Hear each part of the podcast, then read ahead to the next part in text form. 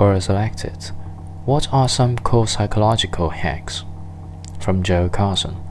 Dr. Barry Schwartz it the paradox of choice. Instead of reading his 304 page book, I can simplify what it means in one paragraph without going into great detail on why it is true. Basically, less is more. The more choices you have, the more unhappy you are with the final outcome.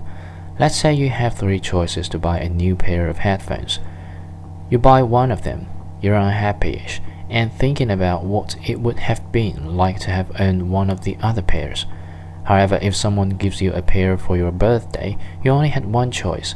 Therefore, you are happier. So here is how it can be a hack.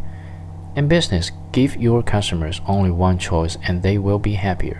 When going on a date, give your date only one choice on where to go and she will be happier.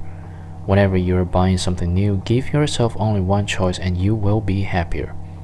I just did this with a new guitar. Instead of going through all of the choices, I had a friend recommend one to me and I didn't even look at other brands. Less is more. The more choices you have, the more likely you will be unhappy with whatever you pick.